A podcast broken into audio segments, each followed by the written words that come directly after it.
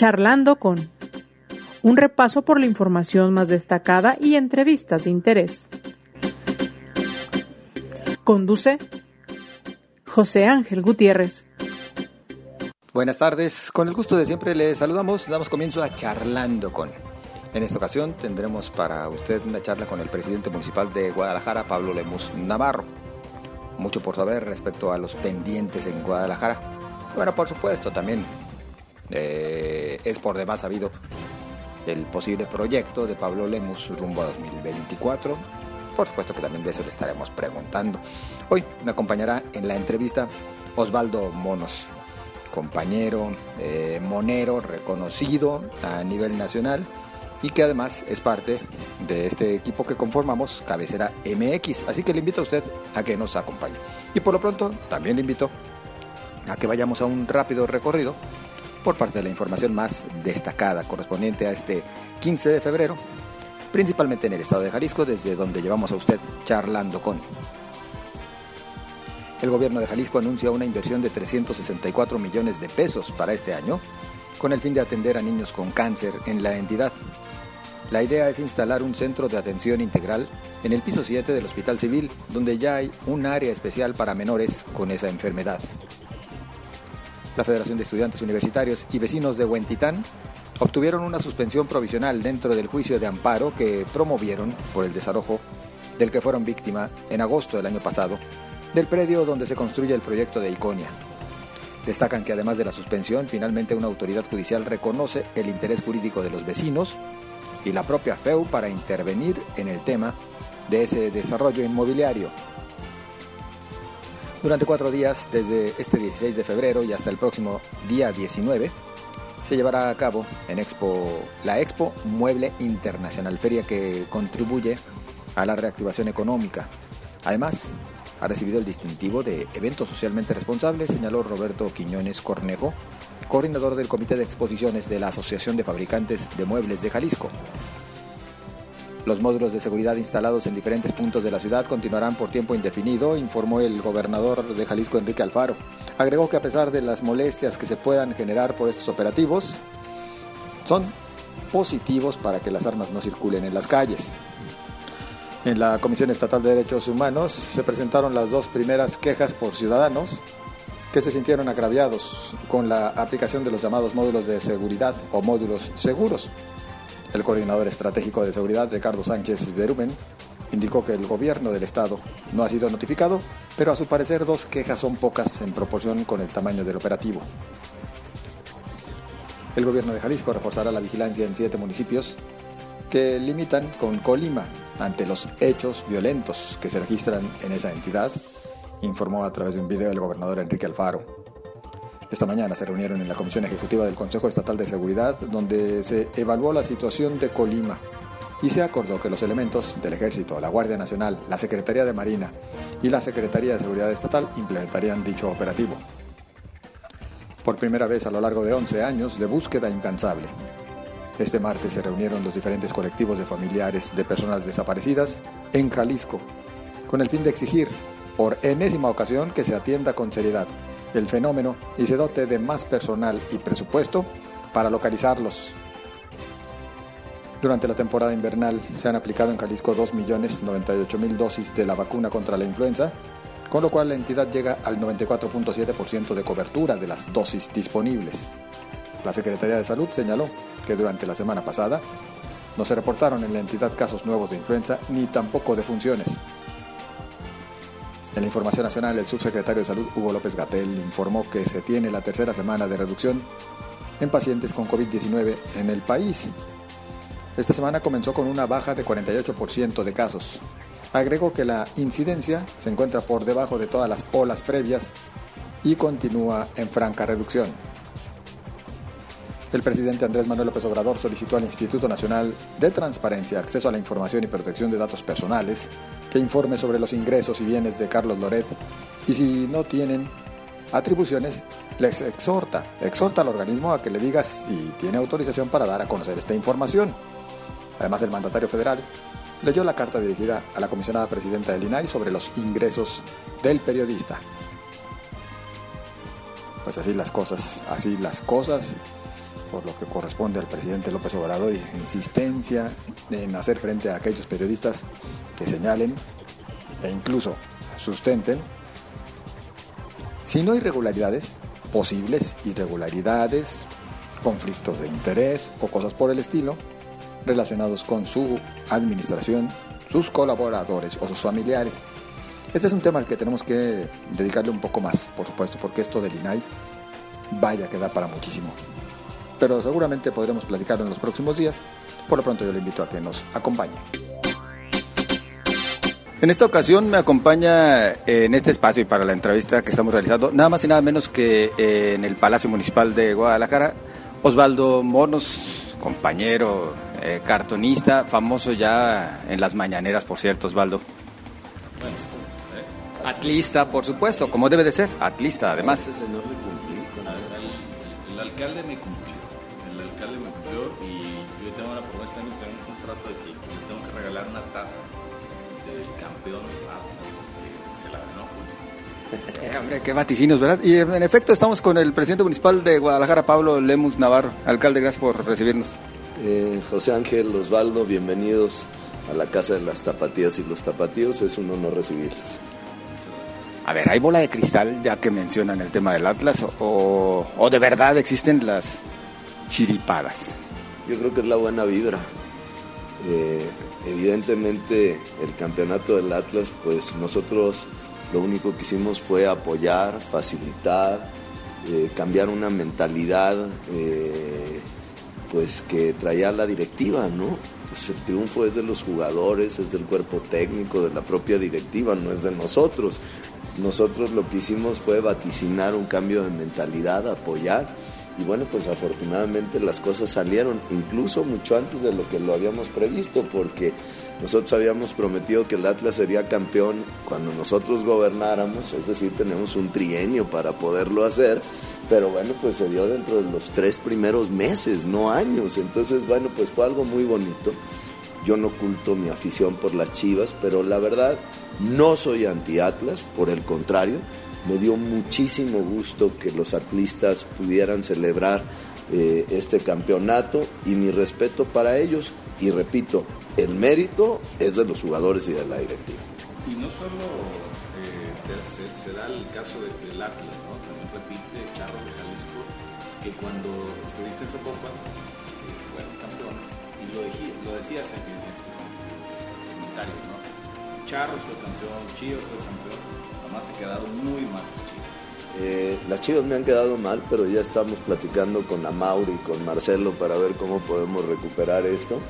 Eh, pero yo creo que es, y lo comparto, es algo eh, que he aprendido durante toda mi vida, tener una actitud positiva, echada para adelante, pensar que puedes ganar, nunca tener una mentalidad derrotista. Y bueno, pues afortunadamente gracias al trabajo, gracias eh, al equipo, gracias a la confianza, pues hemos logrado muchas cosas. ¿Y por qué no hacerlo también en materia deportiva? Si en lo político nos ha salido bien, pues que también salga en materia este, pues social, ¿no? En lo político, en lo deportivo y en la parte administrativa, lo que corresponde al, trabajo por Guadalajara, ¿cuál es el análisis eh, que ha realizado Pablo Lemus? ¿Cuáles los retos y para qué le van a alcanzar, no sé si tres años, ¿eh? En una de esas, también yo metiéndome a vaticinar, creo que van a ser menos para Pablo Lemos. El reto principal es eh, la seguridad, no tengo duda, y es donde estamos invirtiendo la mayor parte de los recursos, tanto financieros, materiales y humanos, pero lo estamos haciendo bajo dos lógicas. Una de ellas sí el fortalecimiento de la Policía de Guadalajara, eh, las condiciones que recibimos, por ejemplo, de las unidades de la policía eran extraordinariamente malas. Eh, hoy cada patrulla se nos está descomponiendo cada tres semanas, por ejemplo, ¿no? ya de las eh, malas condiciones en las que están, pero lo estamos haciendo también a través de la tecnología, con el fortalecimiento del C5 y principalmente con una política de prevención del delito. Este año vamos a construir cuatro colmenas lugares de recuperación del tejido social donde damos talleres contra adicciones, contra violencia intrafamiliar, contra violencia hacia las mujeres, muchos talleres de oficios para reintegrar a la vida productiva a las personas. Vamos a recuperar espacios públicos, comunidades deportivas, parques, reconstrucción de calles y principalmente todas estas obras irán al oriente de la ciudad, que es donde tenemos los problemas más graves de inseguridad y donde se tienen las principales injusticias porque durante muchos años no se ha invertido lo que se requiere en esta zona de Guadalajara. Vamos a invertir este año alrededor de 1.190 millones de pesos municipales en materia de obra pública. Eh, alrededor del 70%, repito, irá entre el centro histórico y el oriente de la ciudad, pero vienen mucho más obras porque también el gobierno del estado, también algunas obras del gobierno federal tendrán esta misma lógica. Creemos que combinando eh, la prevención del delito con el fortalecimiento de la policía vamos a tener buenos resultados. Ahora, eh, a ver, eh, una cosa interesante. hemos logrado ya resultados positivos en los primeros cuatro meses de la administración.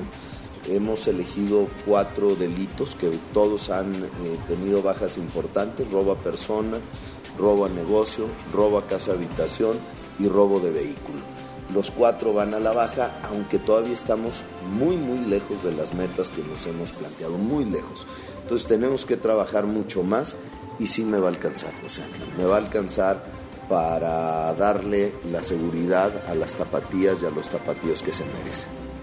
Todas las colonias tienen una necesidad de seguridad y se habla mucho de que la zona oriente eh, es la más afectada, pero hay ya, dentro del primero casi cuadro de la ciudad que se ven muy afectadas. ¿Qué hay para esa gente, no? Que, que no solamente son los de la orillita, sino que también son los de arriba? Muy interesante tu pregunta, Osvaldo, porque no podemos atender a toda la ciudad bajo la misma lógica, teniendo problemáticas distintas. Eh, nosotros definimos cuatro polígonos de intervención. El número uno, el oriente de la ciudad.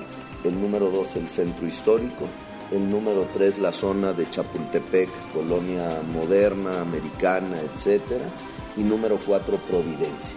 Y no es lo mismo la lógica, permítanme utilizar el ejemplo del centro histórico donde tu actividad económica es principalmente durante el día, que en Chapultepec o en Providencia que tus corredores gastronómicos son más bien nocturnos. Entonces la atención ha sido de una manera diferenciada. Tenemos los operativos Puma al oriente de la ciudad que están operando a diario. Tenemos eh, en Chapultepec y en Providencia los operativos especiales que se dan eh, desde el mediodía, aunque el reforzamiento más importante viene después de las 6 de la tarde, que es cuando empieza la mayor actividad gastronómica de la zona. Y en el centro histórico hemos eh, destinado a 120 elementos por turno eh, para estar vigilando el primer cuadro de la ciudad. Tenemos ya pues prácticamente tres semanas sin ningún delito denunciado. Entendemos que se pueden cometer delitos y que la gente no denuncie, por eso hablamos de denuncias. Pero el primer cuadro de la ciudad, si ustedes pudieron presenciar los festejos del día de ayer, las familias caminaron durante todo el día en el centro histórico con confianza. Fíjense, se me acercó una señora ayer y precisamente eso me decía, ya se ve un cambio en el centro histórico. Dentro de las nuevas unidades que van a llegar vienen eh, patrullas eléctricas, patines eléctricos para cuidar las condiciones aquí del centro histórico. De verdad, eh, vale la pena porque luego también me dicen, oiga, es que el centro histórico está sucio y inseguro. ¿Y hace cuánto no vienes al centro histórico? No, pues hace como un año. No, no, vengan a ver cómo ha cambiado el centro histórico. Decidimos las, eh, que las festividades masivas por el aniversario de la ciudad por motivo de la pandemia las vamos a cambiar hacia la primera semana de marzo.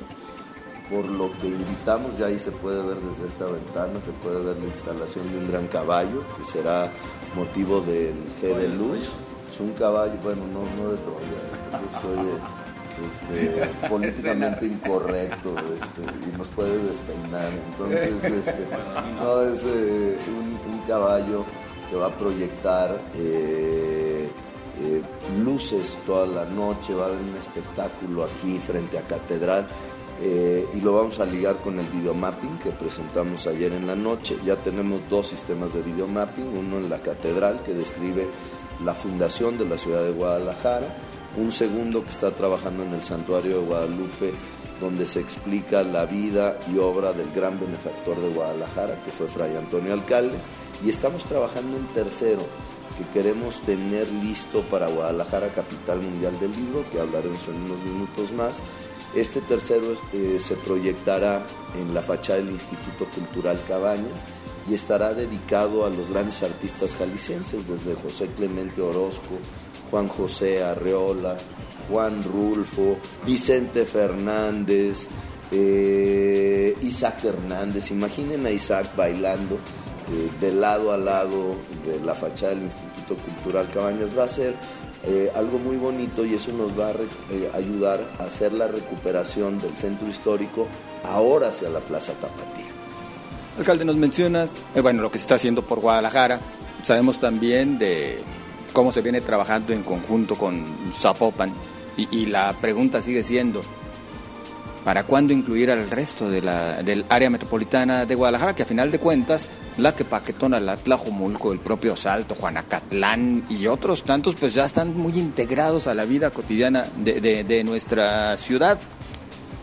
Eh, mira, José Ángel, nosotros, eh, me refiero al presidente Frangé y a tu servidor, hicimos una estrategia eh, en conjunto como ciudades hermanas, porque los dos municipios, Guadalajara y Zapopan, tienen prácticamente el 40%, de la, el 40 de la población del estado y tienen casi el 60% de la población de la zona metropolitana de Guadalajara. Es decir, una intervención en estos dos municipios beneficia a la mayor parte de la población.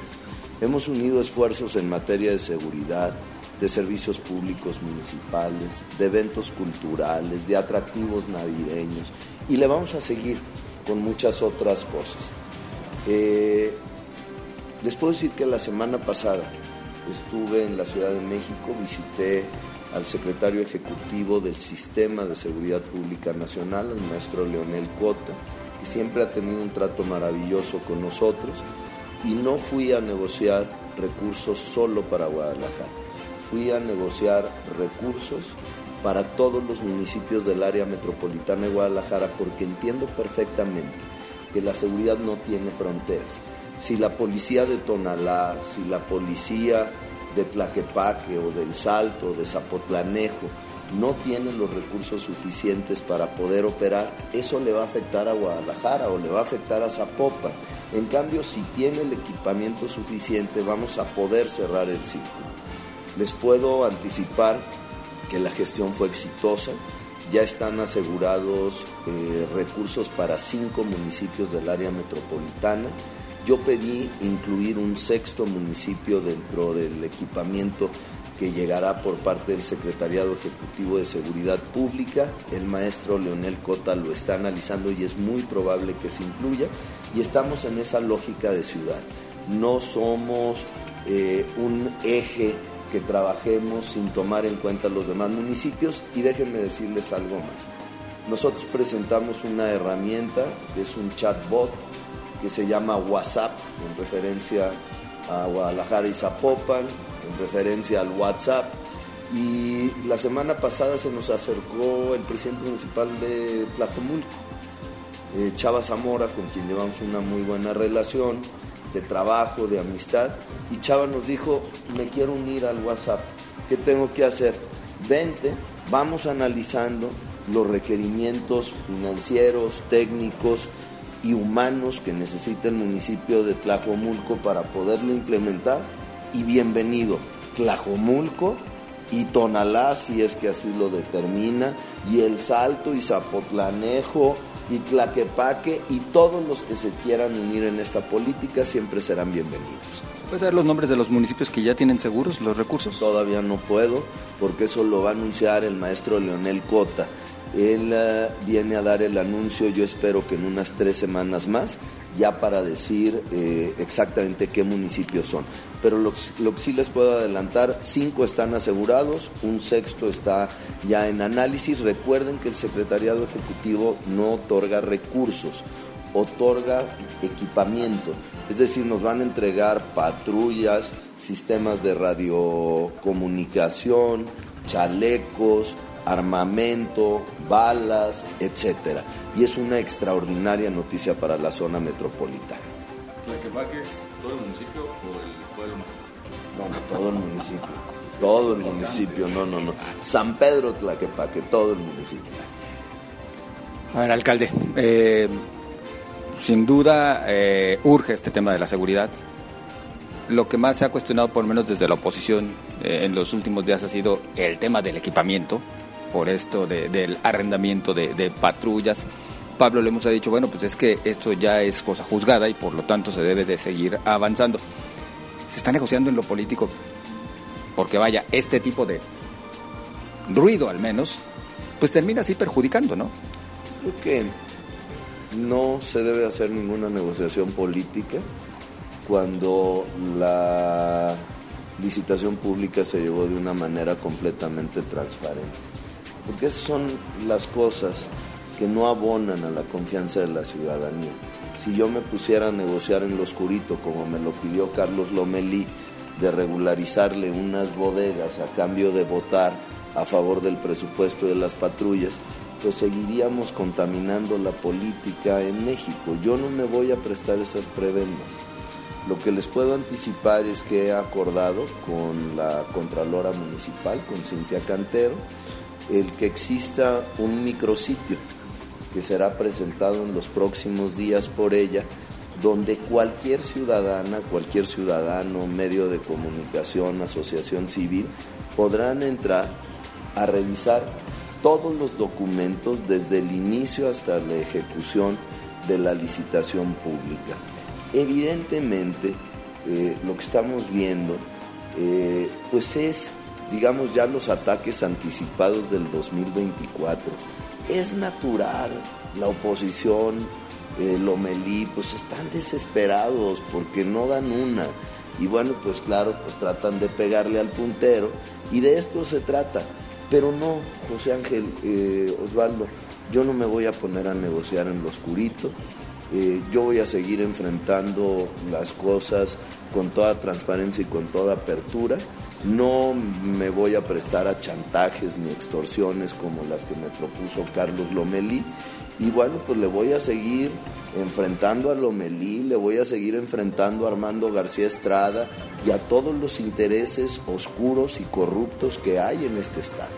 Se busca en todos los espacios que tienen, sobre todo el pueblo Linda, hablar de la como una bandera que arrolan así como algo supremo nos damos cuenta, me han pasado estos, últimos días, y no solo en la, en, la, escena local, también en la escena nacional, sobre todo allá, que eso es lo último que han estado haciendo. Aquí la, la pregunta es, ¿Guadalajara no se va a contaminar de eso? Por supuesto que no.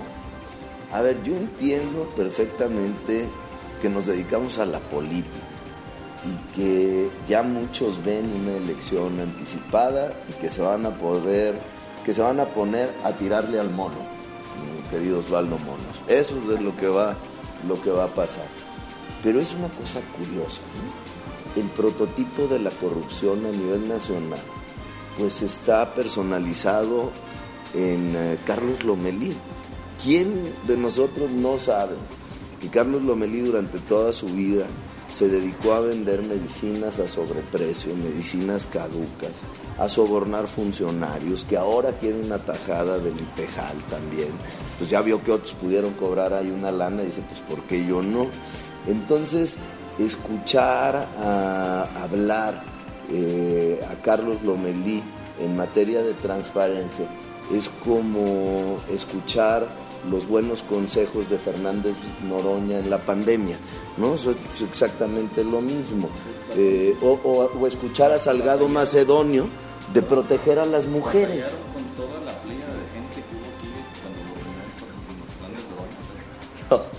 Ah, sí, sí. tuvimos, que, tuvimos que traer seguridad especial y todo, porque sí, las dos personas que vinieron a escuchar estaban aglomerándose. De veras, es que es, escuchar a Carlos Lomelí hablar de honestidad es como escuchar a Salgado Macedonio hablar de proteger a las mujeres. Entonces, pues mientras Lomelí abandere la causa de la transparencia, pues es este Be My Guest. Pablo Lemus, bueno, a ver, aquí ya no se trata de destapar a nadie, creo que todo está muy destapado como nunca, ¿no? Nada más la única pregunta sigue siendo, ¿por MC o por Morena en el 2024? Porque también en Morena lo mencionan mucho a Pablo Lemus. Eh, a ver, yo nunca he ocultado, nunca, ¿eh?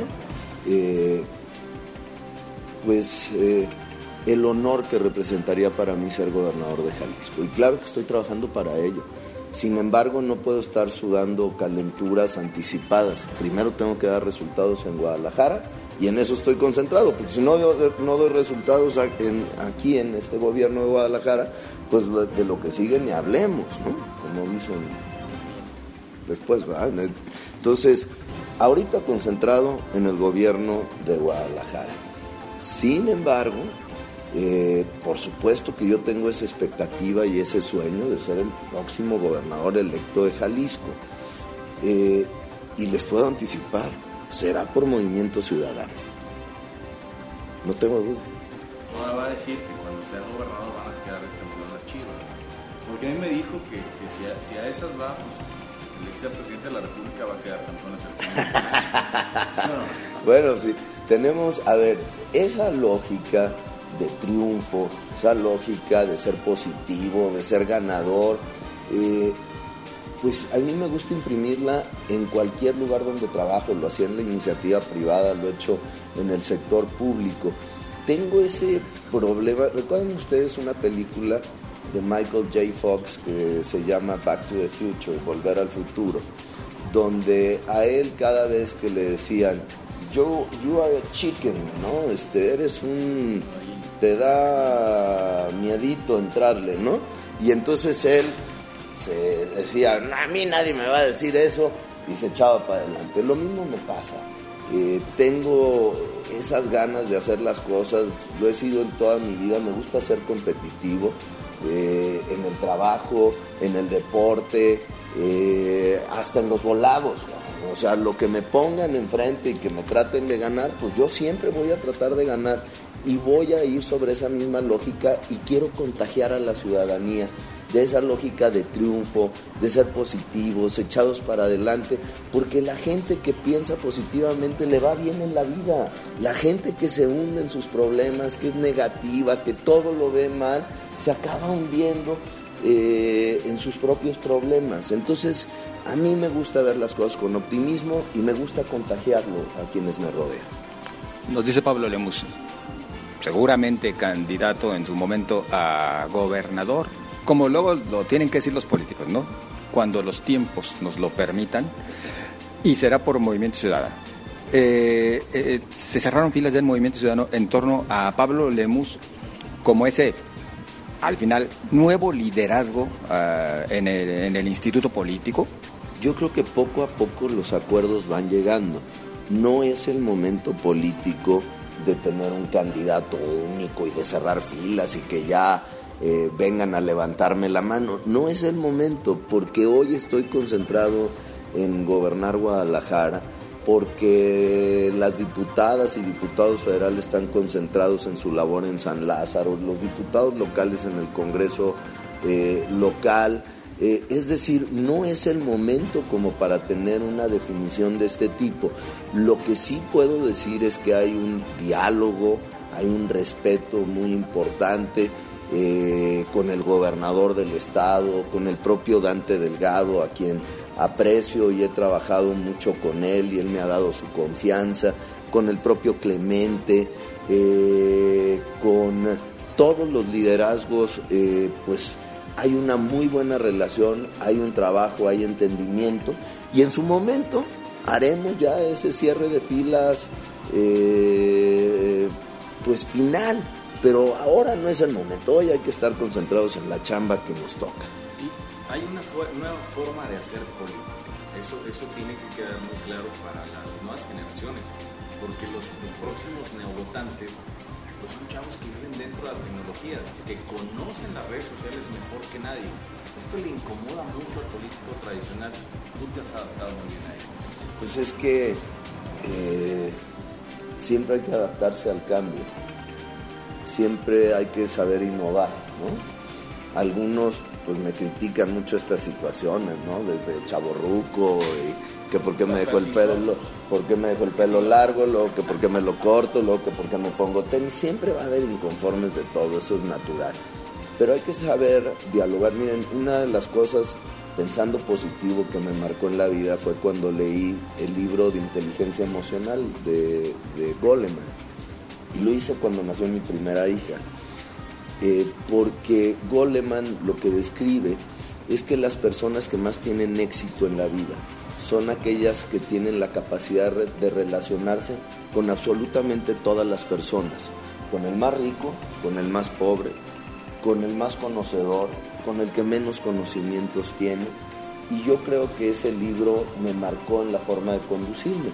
Y yo tengo, debo de tener la habilidad de comunicarme con los jóvenes, con los adultos mayores, con las personas más necesitadas, con los grandes empresarios eh, de este estado, pues esa es la, habilidad de generar acuerdos. Ahora mismo que subí hacia las oficinas me encontré a dos eh, secundarias porque estamos organizando eh, giras por el centro histórico para que conozcan la Fundación de Guadalajara, los monumentos históricos, etcétera. Y bueno, pues era echar un cotorreo con los chavos y decirles cosas para que ellos se sientan bien, eh, se sientan bienvenidos. Y una cosa adicional, que tengan una expectativa de participar en la vida política de este país. Siempre les hago esa invitación, no solamente a ser mejores ciudadanos, sino que también alguno de ellos sueñe con ser presidente municipal, diputado, gobernador, senador, etc. O que estudien mejor. Bueno, yo creo que cada vez más los políticos eh, debemos estar más preparados. Eso es bien importante porque algunos creen que esto es fácil y que porque ven, eh, nos ven en las redes o nos ven en los medios de comunicación, pero aquí se toman decisiones de carácter financiero, administrativo, en materia de seguridad, en materia económica, claro. Eh, pues durante muchos años, digo, no es por nada, pero pues sí le metimos al estudiado un buen rato. este, y, y, tienes que llegar muy bien preparado, no solamente en materia académica, también con experiencia laboral, este tipo de causas, porque hay gente que pues nomás quiere brincar de no haber sido nada, decir, bueno, pues ahí pagan bien en la política, para allá me voy, ¿no? No, se puede. Exacto. Alcalde, rapidísimo. Eh, y toda vez que ya se le mencionó hace unos momentos, Enrique Alfaro, su forma de ser, le abona o le resta Pablo Lemos en sus aspiraciones, siendo pues eh, parte del mismo instituto político y del mismo proyecto de alguna manera. Somos parte del mismo proyecto, a mí no me cabe duda. Eh, las formas de hacer política de cada uno de nosotros son distintas. Eh, igualmente, pues la forma en la que nosotros nos conducimos. A mí me gusta andar pues, de buenas y siempre me gusta andar en el cotorreo y platicar con la gente. Bueno, esa es mi forma de ser, no solamente en la política, pues así soy también en, mi vida privada. Este, y bueno, Enrique, claro que me abonen mucho. Abono en, eh, por ejemplo, eh, mañana, si no me equivoco, tenemos la reunión ya de obra pública estatal. Enrique, al haber sido un expresidente municipal de Guadalajara, conoce la problemática de la ciudad y está comprometida. Eh, la idea es que se puedan invertir más de 400 millones de pesos por parte del gobierno del estado en Guadalajara. Es decir, claro que me ayuda. Eh, me ayuda, por ejemplo, también hace 10 días me entregó 20 motocicletas BMW y 20 bicicletas para la policía de Guadalajara. Pues claro que ayuda. Oye, que, que, son muy diferentes, pues sí, sí somos muy diferentes, pero hacemos equipo, nos complementamos y llevamos una buena relación. Es el yin y el yang de no, la de, de no sé si seamos el yin y el yang, pero este o Benitín Yeneas o yo no sé quién. Este, no, so, hoy somos Batman y Robin o no, no lo sé. No, porque no dejas a Juan José tampoco. no, no. Pero sí somos equipo y también Juan José es parte del equipo y también Chava Zamora y también Clemente. De verdad, somos un equipo que estamos trabajando muy bien. Eh, mm, no tenemos pleito, cada quien está concentrado en su chamba.